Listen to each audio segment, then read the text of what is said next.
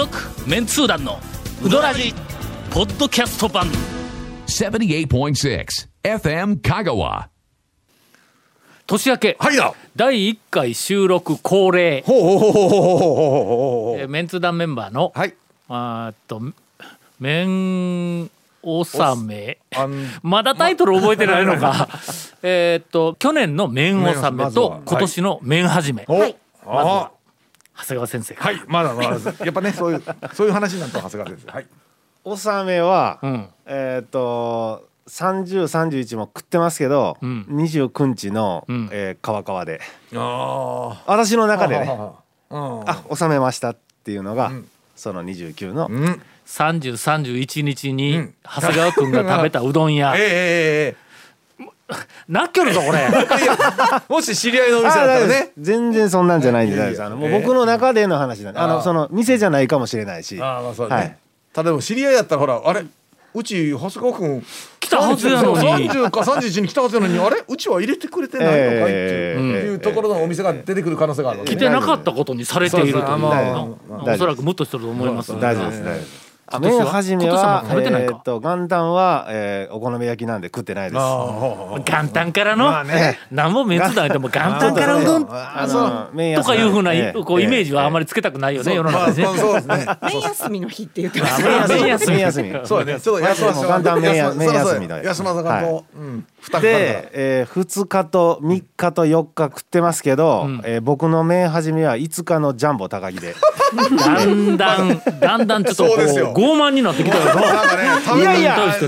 違いますよ。それがね店とは限らないですからね、まあね、けどそっかそっか。麺は食べたけどって俺ですらなんか恐る恐るほら団長が数多く行ったうどん屋はいでも一軒飛ばしてぐらい。でちょっとちっちゃい声で言うの。そうですね。もう堂々と。ああそこの234 234行ったんですが私の中ではいてもう完全に長谷川君年明けてなんか来てくれたのになんでやろう？大丈夫です大丈夫です、まあ。自分の中で麺始めがジャンボ高木っていうね、えちょっとと不穏な、あ一年を予感させる、はい。長谷川君の、はい。あの麺納め麺始めでございました、続メンツー団のウドラジーポッドキャスト版。ぽよよん。メンツー団のウドラジ過去800回の放送からタオ団長が厳選した面白ネタをテキスト版としてパーク KSB アプリで無料公開口は悪いが愛に満ち溢れた誠実な讃岐うどん情報。毎週火曜日更新。パーク KSB アプリを今すぐダウンロードして笑っちゃおう。ゴンは多分うどん食べてないけど。ね えどうですか？ゴンさん。の。えごどうですか？麺はじいや麺納めは結あ果的に。どん兵衛はあかんぞ。今までどん兵衛でえー。いや麺納めか違う。麺始めを言いますよ。逃れたことが1回か2回あったからね。今ねちょっとそれはちょっと僕もい一言言いたいんですけど、はい。えー麺はじめ麺とかのな、はい。麺は、んどん兵衛じゃなくて、どん兵衛だとか店だとかじゃなくてですよ、ん。今ね長谷川先生が、はいはいはいはい。あの言った通りうん。自分の中でこれが麺はじめやという気持ちで正しく向かい合えばもうどんなものでも麺はじめなわけですよ。長谷川君はお好み焼きや お好み焼きが今年の麺始めはそれは麺じゃない。え それは麺じゃない、はいはい。お好み焼きにモダン焼きで焼きそばが入ってたら麺始めですと言えばもうら。それはもうそれそれを真摯な気持ちでこれが麺始めと思ってちゃんとね向き合って。今年も奇弁ですね。食べれば、なまあそこまで全部許してやって 聞こうやないか。のじゃあね。あじゃあの俺が俺がじゃあええ麺が麺始めと思ったらそれが麺始めなんだというそれをそれを聞こうやないか。で すか、えーとねなんなんや？思ってないかどうか。えー。麺納めはまずなんなんや去年の。麺納めは結果的にえーえーっと清水屋さんでしたけどね、ちゃんとうどんや。そうなんですよ、そこはね、その後にまあそれさそばとか食べたあの年越しそばとかも食べましたけど、まあまあまあまあそういう意味では。それあの去年のえ9月中旬とかそんなあかんぞ。え いやいやかろうじて12月入ってからしばらくね。かろうじて12月。かろうじていやかろうじて12月の中旬ぐらい。うんなんかですよ、ね。ええ。まあそういう麺始めどうぞ。え麺始めですか？麺始めがちょっとね残念ながらその真摯に向こう向かって。自分の中でも麺と認められるものは一切ないということなんだ。ちなみに今日1月8日です。要が一応えっ、とあのーちょっと仕事絡みでこんにゃく麺。ヘルシあのヘルーシーなねあのカロリーがろあのまあ一食6キロカロリーですよみたいなね。あれはちょっと食べましたから。それです。ねそれ、えーえーコアなあの、はい。ウドラジマニアの方、はい。はい。あの今年のええ。ゴンさんの麺始めは、はい。こんにゃく麺ということで記録をしていただいて おりますと、あのヘルシーなうんはい。続きまして、えー今日はあのあの収録前に、はい。ゴンがどうも今年までうどんを食べていないということに対して急に胸を張っている、谷本姉さん。そうですよ。もう聞きましょう。ドヤ顔してましたもんね、えもえ麺納め？あそうか麺はさんからね去年のね。麺納めはあの29日のん。八島三条のう、うん、桃太郎茶屋のあんもち雑煮うどんです。えあえな年末なのに あもち雑煮うどん。もう年明けた八島三条なんてうん。人がたくさんで、うん。もうまあもうそうやな。行けないなと思って、ん。年内に行くことにして、でもうあの誰にも邪魔されない自分たちしかいない空間でこうあんもち雑煮を。あうどんをねあんもち雑煮うどんちゃんと白味噌の。え上はもうアイトン。あの店というか。昔昔というか、昔でないわ。あのコロナ禍のあの大盛況の時に、大盛況って言わんのか 大変な時にうん。別件で取材に行ったら、はい。上店が全部閉まっとったんや。あ今全部開いてますよ。全部開いとるうん。であのレーガン茶屋も去年すごく綺麗にリニューアルして、うん。あのおしゃれなお土産うん。ちょっと変わってます、うん。あ本うん。当、カフェとかになって。あそこ今年なんかできるやろ。高屋島松市が。の上にすんごい、ん。あの観光かなんかレジャーかなんかさ施設が。今八島三条拠点施設っていう名前で、ん。1月末まで愛称を募集してるんじゃなかったですか？高松市が。どそのニュースほをう。俺、えっと昨日リビング高松で見たんや。えありがとうございます。あの情報が満載の。そうそう。あいやいやいやいや。なんか痛い痛いもううんもうなんか針のむしろみたいにな役に立つね。や役に立ちますね2022年に香川県で起こる、あのビッグな、えっとなんかプロジェクトみたい事というかな感じではい。ほうほうほ乗っとったわ。うやりますねリビング。もうあの税金は どちらでなんか生ぬるい感じで。えで結局どういう施設ができるんです？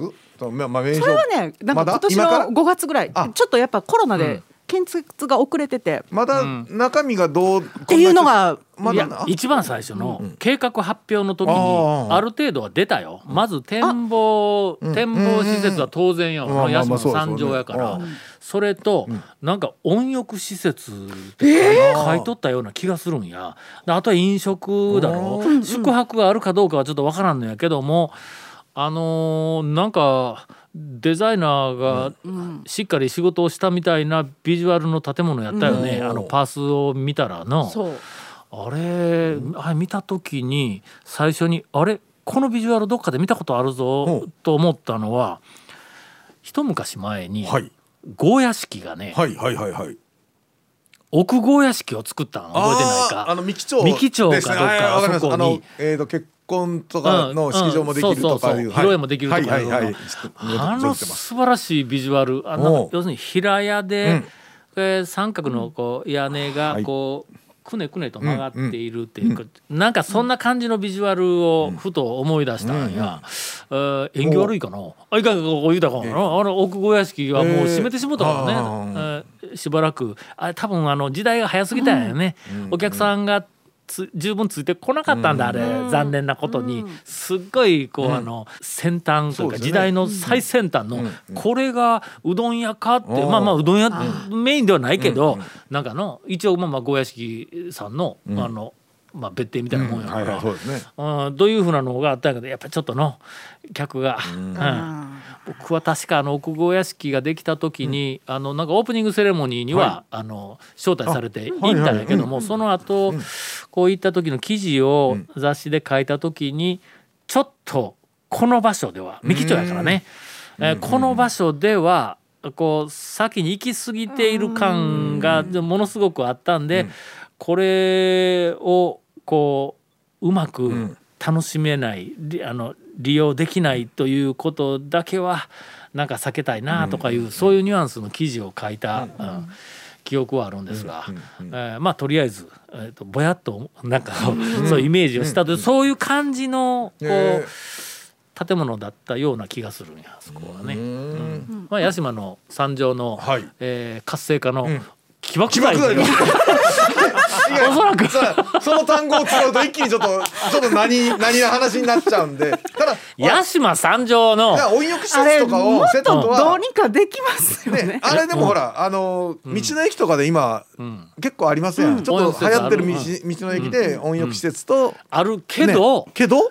もう俺は前から言うんで、はい。もう屋島三条を活性化させるはい。起爆剤になりうるプロジェクトとしては、やっぱり三ポートの、あのあーそうですよね。のビルのの上からはいはいはい。屋島の三条までうんうん。全長5キロのはい。ロープウェイを作るっていう。はい。わかりますわかります。乗りますよねあれ絶対。れそうですよね。いやまあまあ半分冗談で聞いてくれてもええんやけども、あれがいやでもね本当にできたらすっごい、うん。すごいぞええですよね。全長5キロの海上ロープウェイで、し。かもあの森林でなくて都市型やからの世界でもうん。おそらくまあトップいくつかに入るぐらいのロープウェイに多分なるぞ。技術的なのは置いといて、まあ風景は絶対いいですし、下海やぞ、ねまあ。たしかも高松市街でうん。瀬戸内海、ん。島々うんで屋島の山上に向かっていくんぞ。それ昼も夜もいいですもんね。ああええね、乗るよもう。うん。ほんでいえロープウェイとか言って思うかもわからんけど、ついうん。今年か、はい。あ横浜のあー港未来でそう。そうそううん都市型のロープウェイがオープンしてすんごい話題になって大人気だろ、うん。そうやからロープウェイは決して古い時代遅れの乗り物でないんや、まあまあそう考えるとねあとはまあ建設費なんやけども、とあとまあ技術的な問題はね、ん。ちょっとね単純に、のうん。あの横浜の、うんうん。えっと港未来のあの都市型のロープウェイの距離とうん。かかった、はいはいはいはい。えっとよ予算か、うん。あれを5キロに、あー延長するとねの屋島高松と屋島のその5キロに延長すると多分おー。200億から400億の間ぐらいだと思うんや。うん。うん。うん。うん。ほんならの今作りよるん体育館香川県立か体育館かなんか知らんけどあれの190億するらしいぞ。200億近くするぞ。あれ周辺でのいろんなもの足したらまあ多分200億超えるん違うかと思うような事業規模やぞ。それ考えるとのあの体育館200億、えーっと屋島三条まで高松の散歩とかで屋島三条までの5キロの海上ロープウェイ、もし400億だってもリターン取れる可能性があるような気がしてそうですよね。ねそんな途方もない話ではないような気がして利用料金取れますからね。あー取れる取れる。あねう。そんななんかあの県のうん。4500億か、なんか800億か知らんけどの県の予算の中でいらんだろうみたいなやつを集めたらすぐに200 400億ぐらいあるんちゃう？そうですねなんかのえというなんでこんな話になったん？ええあ麺屋島納め三が条にい話からですがはい。えーで、えー、麺始めは、ん。もうやっぱりほら最初の収録までにはもう急いでうん。何を置いても食べてこないとその発表があるってわかるじゃないですか。なのでもうちょっと昨学日ね習してきた。これ。な ちょっと学習してきたけど もうもうゴンさんは学習をしないというポジションを確立してしもたからね。学。習はししすぎとるわけよもう。そんな度胸がまだなかったんですよね。だから昨日やっぱ急いで行っちゃったん。ゴン一つ乗り越えたよね、なんかね。えー。乗り越えて、ねあのこんにゃく麺仕事の時に、こんにゃく麺の試食する時にあこれ麺始めていうそういうことを気づいたっていうことでこれは確かに麺始めと言われ言えば言えなくもない。まあとりあえずそこの域までまだ達していない、姉さんの面仕事場にあがこうと。でであの昨日北古馬場のうん。五右衛門に行ったんです。ああで去年俺が一回久しぶりに行ったとこはいはいはいはいはい。でそれのその時に、うん。あれ私も多分にね二三年ぶりに行ったんですよ。ん。そしたら、うん。あのいやとてもカレーうどんが美味しく美味しくいただくことができ、うまいやろ、こんなんだこんなに美味しかったっけはいっていう、その、見直すぐらい、うん。あのね一緒に行った人が、う。ん。こうあさりうどんとうん。梅干しうどんうん。で、まあみんなであおやっぱこんなに美味しかったっけ、ってなって、でそのね注文が入ってから、うん。あの茹でるから、なんか20分ぐらいかかるんですけど、うん。いいですか、言って、うん。まあ無駄なく美味しくうん。全部出来たてなんですけど、まあそれで美味しくって、うん。そしたら店主の方がちょうどうん。なんか近寄ってきたので、うんうん。なんかひさめちゃくちゃ久しぶりに来たんですけど、うん。美味しいですって言ったら、うん。ほんまどのぐらいぶりに来てくれたんって言うから、うん。いやちょっとコロナの前ですかねって言ったら、ああほんならあれやほんならなうち変わったんやっていうけん、ほその1年半ぐらい前の時、うほね、変わったんやうちその間にリニューアルしたんやって言うんです、ほんででももう店の前のう一見わからんやろ全然わからないですよ。ほんでうん。メニューもえどこが変わったんやろって言った3人でえどこが変わったんやろって見張ってうん。えで机の並び？いやいやでも一緒。一緒一緒。一緒って。メニュー？一緒一緒ってなったらうん LED になったんや。あちょっとずつウドラジネタを拾ってくるようになってきたね。ああ素晴らしい。電気。うん。明るいやろって。それでも食べるときに明かりは重要やからね。色味とかもねそれ重要や。大事ああ。ほんであみんなみんなほんでそしたらちょっと、うん。あのいっぱいいたから、うん。隣のサラリーマンとかもその会話が聞こえて、全員がこう 天井見上げて明るいああ。あええ風景やね。ほんま讃岐うどんのゆるい。ええ風景やね。明るい感じで、全員で「千と千尋」見るっていう。いやいやもうねでも面始めにはふうん。さわしいなんかねすごい明るいすごい良かったですよ。明るい話だし。ね。そうどうなん？あの当時のええ。えもう巻きが入ったの？あんなんもういいかこれ切っとこ続メンツー団のウドラジポッドキャスト版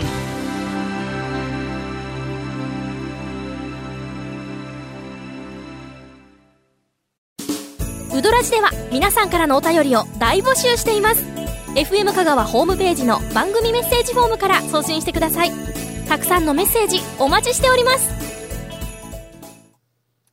いやあのその北古馬場の五右衛門に、まあ限らずやけどもあのまあ我々があの怪しい製麺所巡りをしよった頃、はいあの讃岐うどん巡りブームがこう、なんかピークに向かっていた1990年代の終わりから2000年前後のあの辺りにもあの一般店はまあそれなりに紹介はしよったわけよ。珠玉の、えー、とメニュー図鑑とかな,、んかこうで情報誌がこう出したりはいとかしよったやんか。はい。だあの頃はあまりにもその製麺所型のレジェンド店が圧倒的ななんかあの面白さがあったからね力強いなんか紹介する、うんさされるのもそれだし、うんやっぱりそっちがこう優先になるやん、はい全国ネットもやっぱりこう怪しい場所にあったり、うなんかあの悩みたいはないところでこんなに香ばしいなんかの間に合わせみたいなうどんが食えるんかねおじいちゃんおと。ばあちゃんがやってるみたいなのとかレジャーとしても面白いしそっちの方わーっとこう、まあ生きよったんやけどもその辺のこう話題性が少し、えー、ともうマンネリ化してきての、2010年とか、あ20年も近くになってくると、ほんならみんなあの、えー、と新しい店とか、なんか変わった店とかいうふうなのをこう情報発信で探しとるやんか。うん。うん。あの昔の一般店っていうふうなのは、あもう一回うん多分見直される素材やぞ。そうですね。当時はちょっとやっぱり話題性でのあそういうこう製麺所型のすんごいところにうん。あのまあね。ちょっと後陣を排しとったけども。っていうイメージはやっぱありましたけど。ぱうまいんだ。うん。まずうん。ちゃんと作っとるけん。だから職人がちゃんと作っとんや。ほんでだしも具材も間に合わせでないやん。まあそうですね。普通に。ちゃんと作っとるで。う。ん店で出すためにちゃんと作ってはいますから。本当五右衛門のカレーうどん、ん。むちゃくちゃ佇まい良かったですよ。うん。うん、上品で。あのやっぱり超レジェンド店がのまあみんな割と知れ渡った後、次って言ったらの俺はとにかくもう一回あの当時のちゃんと作っている一般店がそのまんまのあのクオリティを保っているっていうところ、あれはのまあそうですね。うん。まあ大円、うん。俺もうずっと生きよるけど、まあ大円もまあそんなに昔、ふ古いというわけではないけどやっぱりブームの時には一般店組の、まあそれなりの人気店やったけど、うん、やっぱうまいんだわ、何がうまいんやって言ったら麺が素晴らしいとか、そんなんよりもだしと具材となんかサイドメニューも含めてもう全体のクオリティが高いんや。まあ店としてちゃんとねうん。全部うん。作ってますからね。だからあのえっと、高松赤十字病院のの裏にある裏裏のはいにある。の番長やって、は去年かはい。久しぶりに2回行ったら、やっぱりうまいんや、ちゃんと作っとん、で北風呂馬場の五右衛門もやっぱりうまくて、すごい、うん。ちゃんと作って。る、えーっと発掘に行こう、ということで、まあ今年は姉さんがきっと、えー素晴らしい。素晴らしい一般店の老舗を発掘したてくれることと思います。続、メンツー団のウドラジポッドキャスト版。続メンツー団のウドラジは FM 香川で毎週土曜日午後6時15分から放送中。You are listening to 78.6 FM Kagawa.